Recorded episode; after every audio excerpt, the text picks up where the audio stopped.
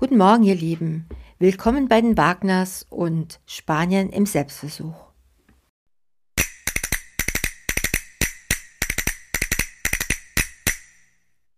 Ein Spaziergang mit unseren Hunden hat mich zu diesem kleinen Podcast inspiriert.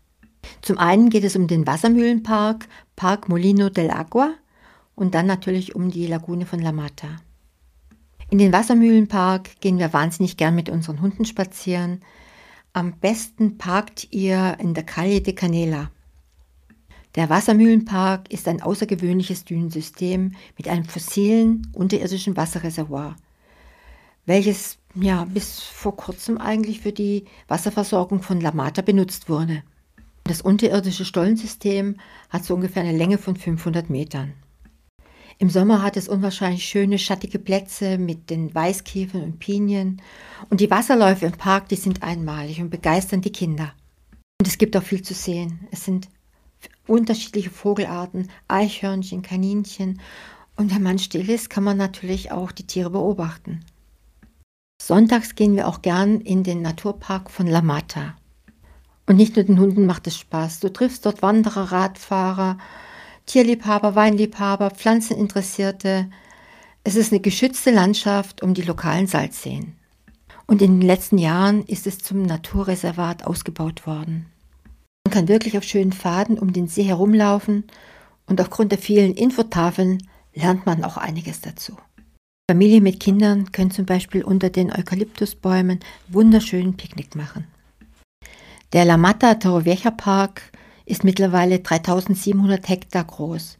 Und wenn man bedenkt, ein Hektar sind 10.000 Quadratmeter, dann hat man so ein bisschen eine Vorstellung. Von der Nationalstraße 332 kann man im Kreisel zur Lamata abbiegen und zu unterschiedlichen Parkmöglichkeiten fahren. Die beiden Lagunen decken rund 60 Prozent des Naturschutzgebietes ab.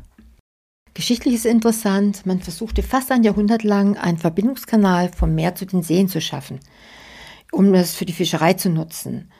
Doch das Projekt wurde aufgegeben, weil die Fische sich einfach nicht wegen dem hohen Salzgehalt ansiedeln wollten. Das neu renovierte Besucherzentrum ist außer montags eigentlich jeden Tag geöffnet und eigentlich gut zu wissen, es gibt dort auch eine Toilette. Und es gibt einen wichtigen Hinweis, bitte nur auf den Wegen bleiben und sie nicht verlassen. Es gibt viele Möglichkeiten, Rast zu machen und Tiere und Pflanzen zu beobachten und nur wenn sich jeder daran hält, können die Vögel auch ungestört brüten und die Fauna und Flora kann sich erhalten. Aus diesem Grund hat man die Wanderwege gelb markiert und die Radfahrer folgen der roten Route. Kinder und Erwachsene sind begeistert, wenn die Flamingos aufsteigen, gleich einer rosa-roten Wolke. Da gibt es natürlich auch noch andere Vögel, Haubentaucher, Wiesenweihe und Säbelschnäbler. Und für Interessenten an Flora gibt es einer der wichtigsten Bestände an wilden Orchideen. Letztendlich ist es ein idealer Ort, um ein wenig der Zivilisation zu entfliehen, die Aussicht zu genießen und gelegentlich zu stoppen, um ein Foto oder einen Blick durchs Fernglas zu nehmen. Bring dir aber etwas Verpflegung und Wasser mit. Auf dem Weg verliert man leicht die Zeit. Und jetzt viel Spaß bei der Wanderung.